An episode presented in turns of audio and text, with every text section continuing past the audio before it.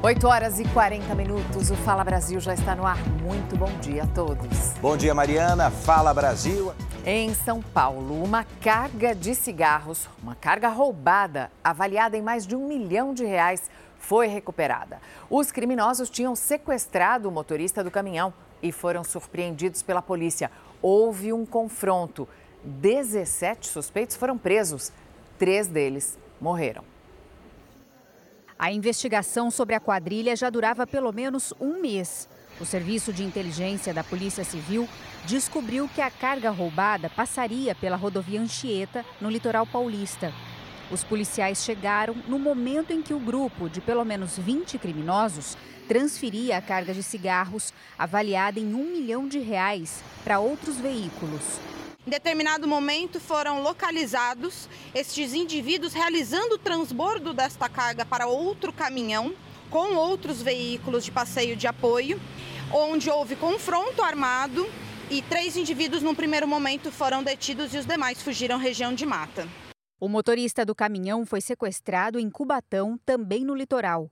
Em seguida, foi levado para um cativeiro em Itariri, no Vale do Ribeira, a 130 quilômetros de distância. Ele foi libertado pela polícia, que continuou atrás dos ladrões que tinham fugido. Foram localizados posteriormente mais cinco indivíduos, sendo um deles alvejado por arma de fogo. Deste primeiro confronto, foi socorrido e os demais indivíduos presos. A organização da quadrilha espantou até os investigadores. Ela funcionava como uma espécie de empresa, onde cada criminoso tinha um trabalho determinado e importante para o funcionamento da ação. É uma quadrilha bem estruturada, bem organizada e que com certeza essa não foi a única ação desses criminosos. Pelo porte dessa quadrilha, dada a quantidade de pessoas, inclusive a quantidade de veículos que eles utilizaram, mostra que esses criminosos já vêm agindo há mais tempo.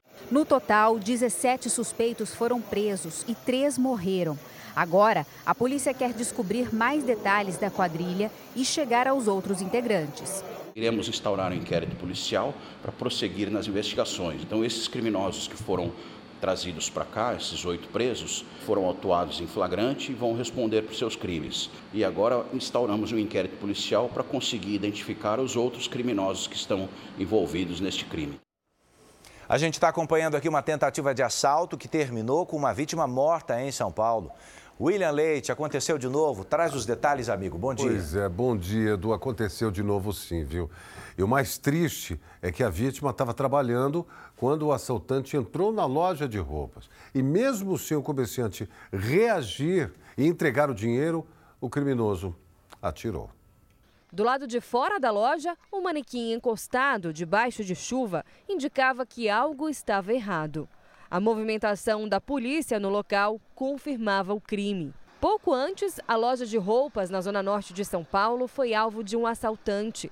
Segundo a polícia, o homem anunciou o roubo e, com uma arma na mão, ameaçou o dono exigindo dinheiro. A vítima informou onde estava, mas o ladrão disparou três vezes no comerciante. Depois pegou o dinheiro, um celular e produtos da loja e fugiu. O homem chegou a ser socorrido, mas morreu no hospital. Policiais fizeram buscas pelo ar e pelo chão, mas o assaltante não foi encontrado. Segundo a polícia, existe a suspeita de que um segundo criminoso esteja envolvido na ação. Segundo a Secretaria de Segurança Pública, a cada quatro minutos um comércio é assaltado ou furtado aqui em São Paulo. Violência que coloca os comerciantes em uma rotina de risco. Ah, dá um pouco de medo, né? Por conta do horário, quando abre ainda está escuro ainda. E o tanto que vem acontecendo a criminalidade aí aumentando cada vez mais dá um pouco de medo, sim. A vítima do assalto na loja de roupas será enterrada hoje. Na região metropolitana de São Paulo, um outro acidente. Uma carreta tombou agora pela manhã. Esse acidente aconteceu depois que o motorista bateu numa segunda carreta em Campo Limpo Paulista. O homem ficou ferido.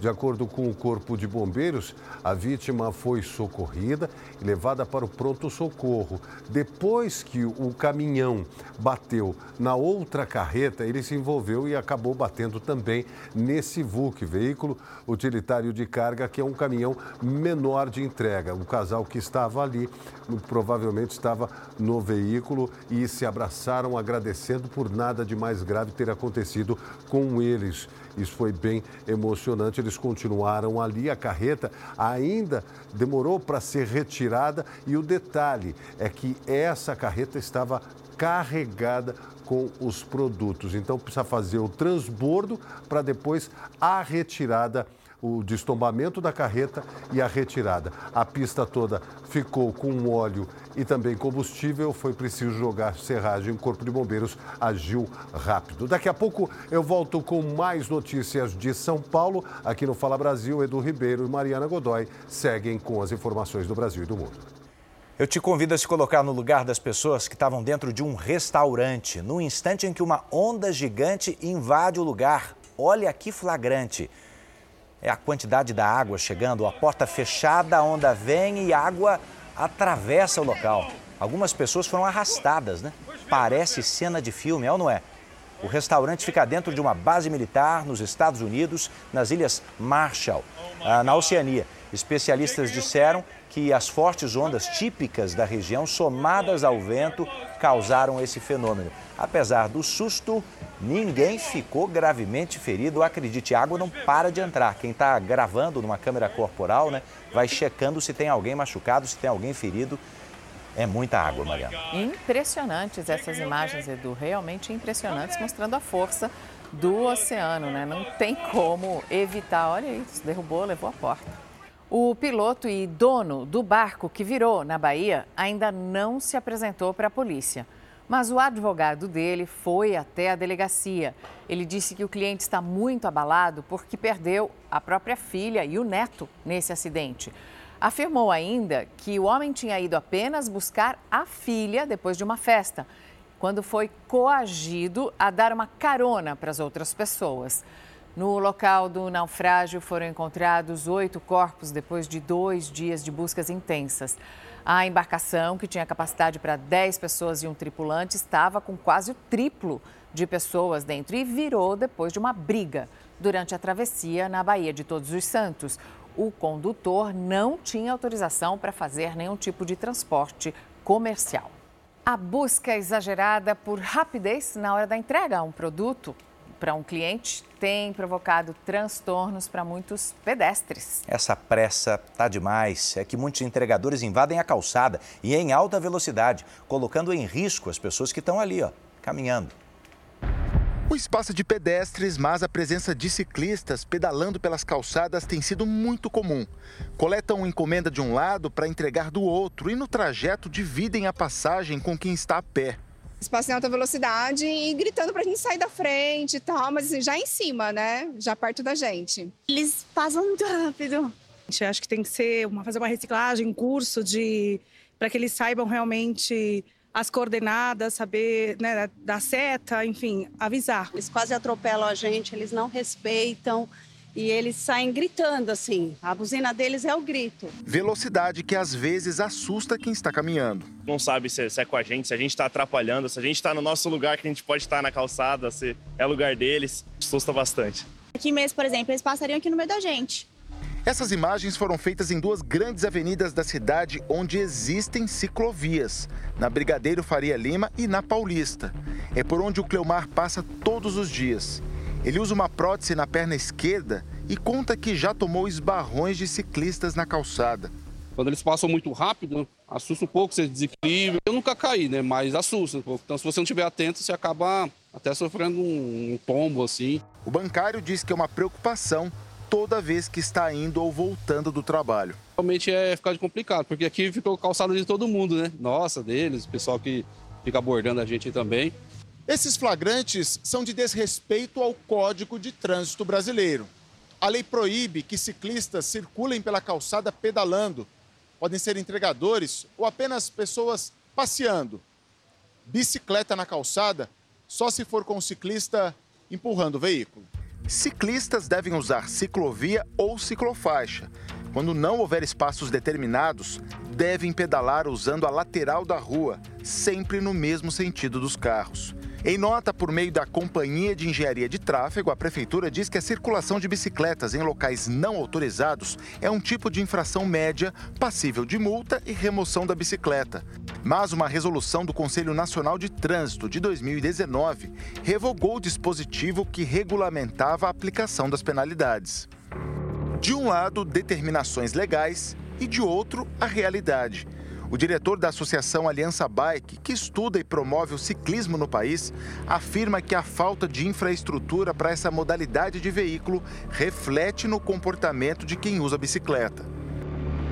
A maioria das ruas você é, não tem um tratamento adequado para quem está em bicicletas. Então é muito difícil a gente é, criminalizar ou apontar comportamentos equivocados quando a própria cidade, historicamente, ainda não incluiu, ainda não ofertou infraestrutura mínima básica que garanta conforto e segurança para quem está em bicicleta. Mesmo nas avenidas Paulista e Faria Lima, a localização da ciclovia no meio da rua dificulta o trabalho dos entregadores. Entregadores que, que têm que, com frequência, acessar o lote, tem que ir até o comércio, ir até uma residência para fazer uma entrega, tem que sair numa das esquinas, acessar a calçada para ir até o seu local de entrega ou de retirada depois continuar na calçada para ir até uma outra esquina para poder acessar a ciclovia. Então, o próprio desenho da ciclovia no canteiro central já induz eles tenham que fazer um trajeto na calçada. Nós questionamos os principais aplicativos de entrega. O iFood diz que faz um trabalho de conscientização para que os entregadores cadastrados na plataforma respeitem as leis de trânsito e oferece curso gratuito sobre segurança.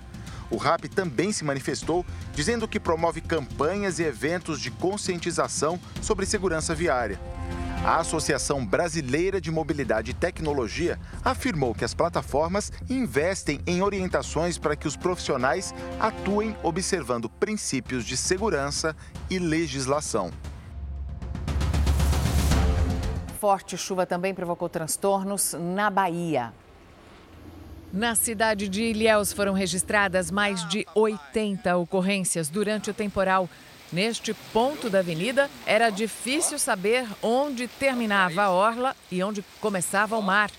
Um hospital foi invadido pela água da chuva.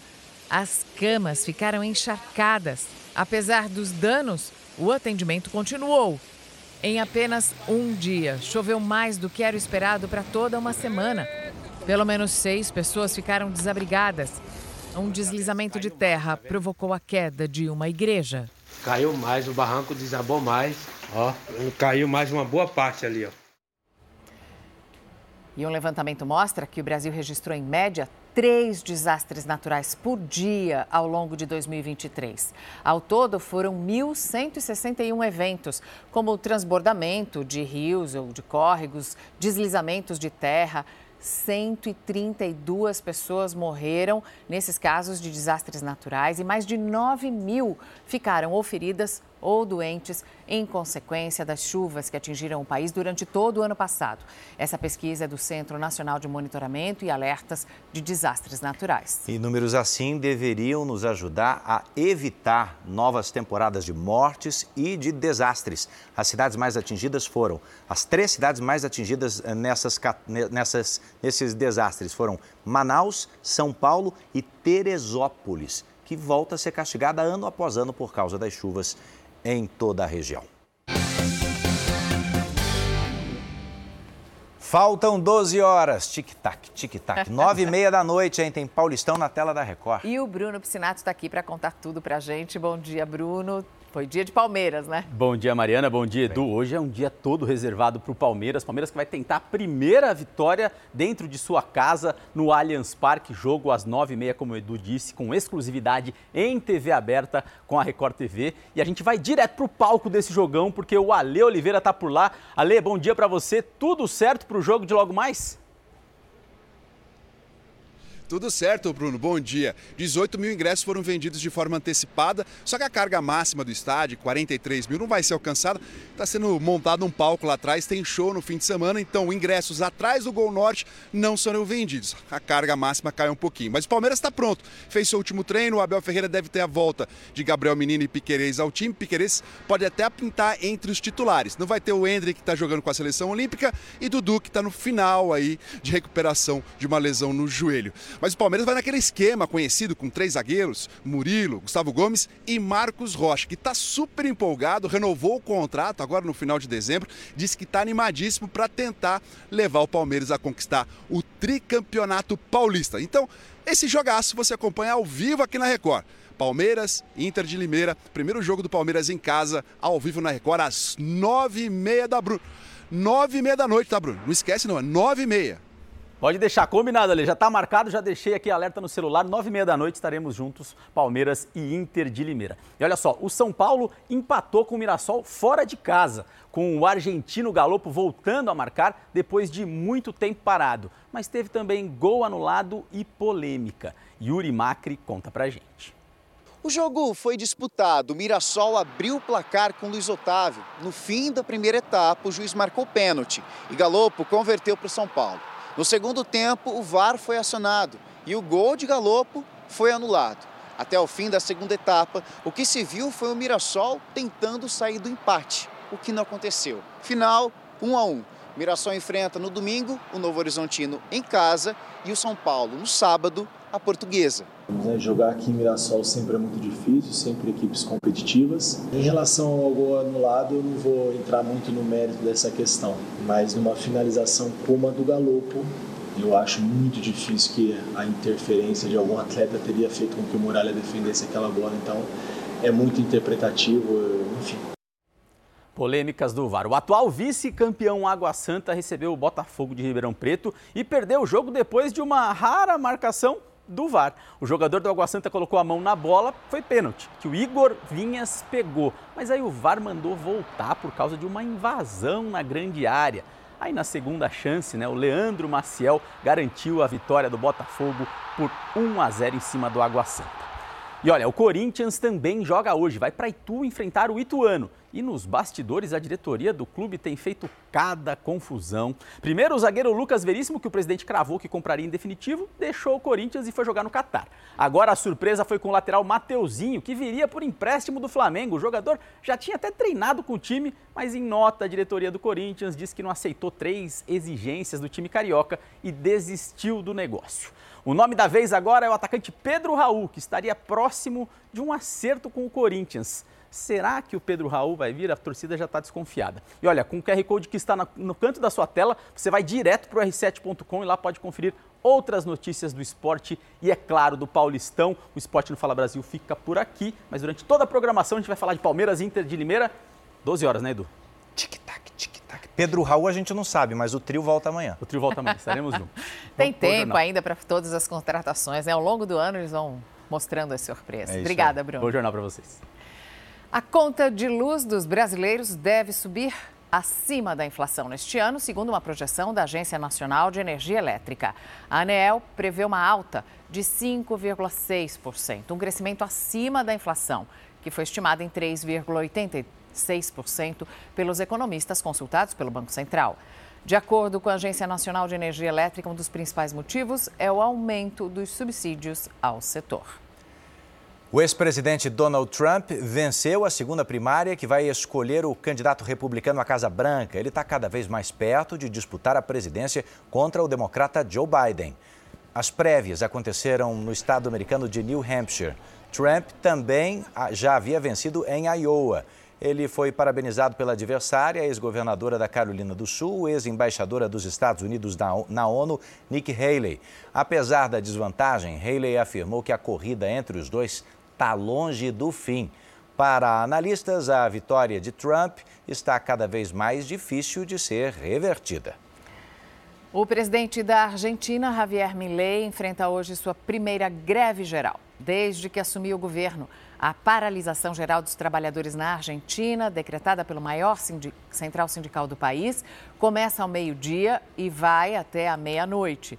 Os sindicatos protestam contra as novas medidas econômicas e trabalhistas decretadas por Javier Milei. A ação também vai interromper quase totalmente o tráfego aéreo no país, prejudicando inclusive os voos que saem daqui do Brasil.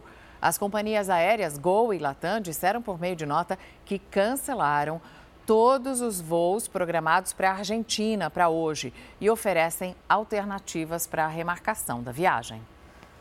O assunto agora é pena de morte. A Justiça do Alabama, nos Estados Unidos, marcou a primeira execução por asfixia com nitrogênio em toda a história do país. Um caso que está gerando polêmica, por isso a gente vai até lá com a repórter Juliana Rios. Juliana, bom dia para você. Conta essa história para gente.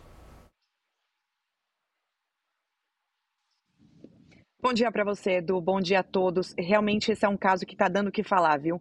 Não só aqui nos Estados Unidos, como no mundo todo.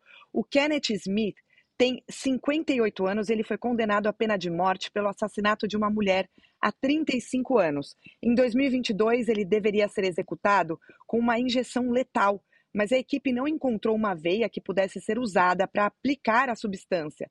Foi então que o Tribunal do Alabama decidiu cumprir a sentença de outra forma, o gás nitrogênio. E aí o que acontece é o seguinte: a Organização das é, Nações Unidas afirmou que o método de asfixia pode ser considerado uma tortura.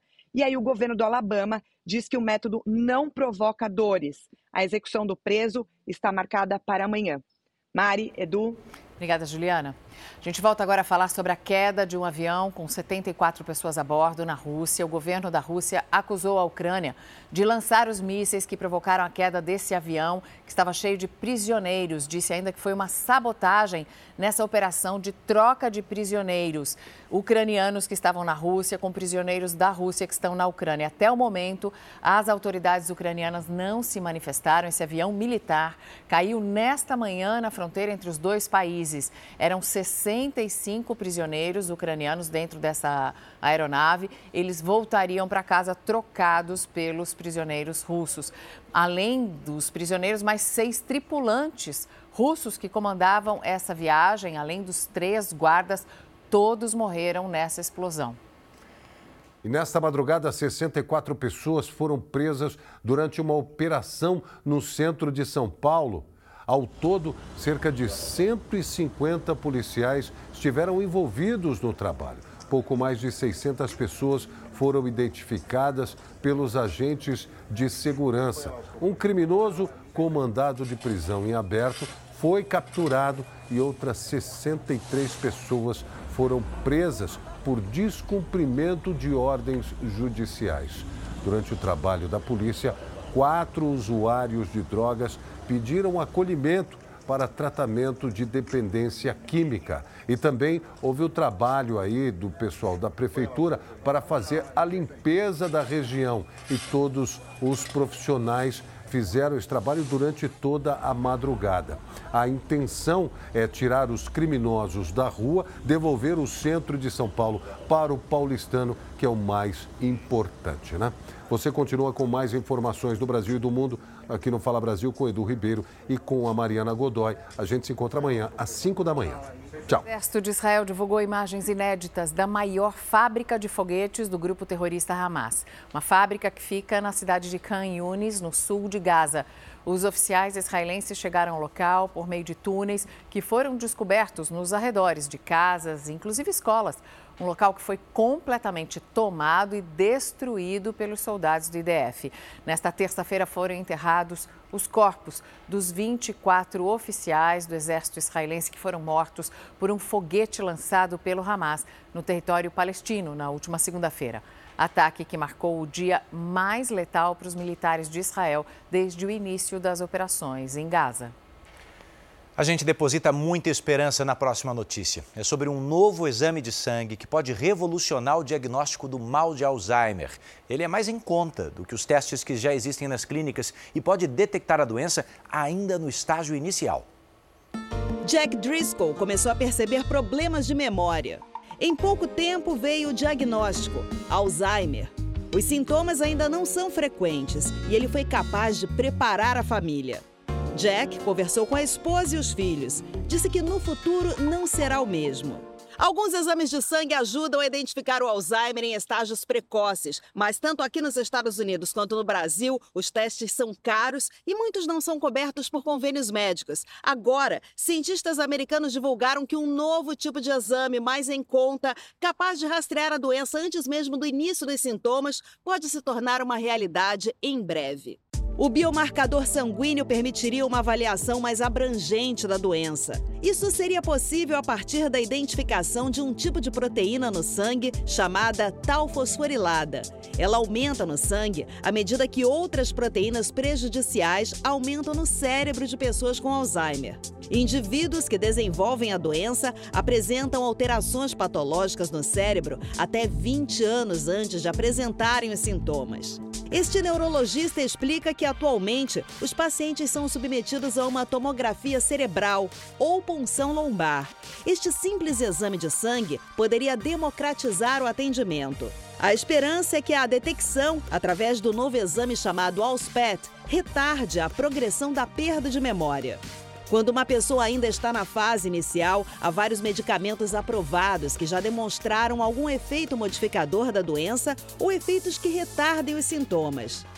No Brasil, 1 milhão e 700 mil pessoas com 60 anos ou mais têm algum tipo de demência. Só a doença de Alzheimer corresponde a 55% desses casos. Nos Estados Unidos, o número é bem maior. 6 milhões de pessoas e deve duplicar nas próximas duas décadas. A empresa responsável pelos novos testes estima que o exame custará entre R$ 1.000 e 2.500 reais. Enquanto ainda não há cura para o Alzheimer, Jack Driscoll tenta manter a vida feliz da melhor maneira possível. O Fala Brasil está terminando nessa agitação toda. Um bom dia para você. Você fica agora com Hoje em Dia. Oi, Zuca! Um beijo para vocês, um ótimo dia!